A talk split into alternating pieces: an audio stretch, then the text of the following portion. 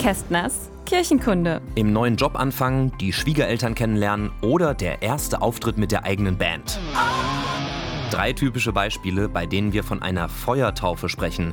Da müssen wir dann zeigen, dass wir uns im Ernstfall bewähren können. Aber woher kommt der Begriff? Ihr ahnt es schon, aus der Bibel. Da sagt Johannes der Täufer nämlich, ich habe euch im Wasser getauft, er aber wird euch taufen mit Heiligem Geist und mit Feuer. Das klingt aber brutal, denken jetzt sicher viele. Ich glaube, das Feuer ist hier aber eher symbolisch gemeint. Es steht für die reinigende Kraft, die so eine Taufe mit sich bringt. Und ich sehe noch eine zweite Bedeutung, nämlich das Feuer, das in unseren Herzen entfacht wird. Wer getauft wird und in die christliche Gemeinschaft eintritt, der erfährt auch Liebe. Die Liebe von Gott, die Nächstenliebe seiner Glaubensgeschwister und die Liebe zu sich selbst. Und diese Kraft der Liebe, die hilft auch im Job oder im Privatleben.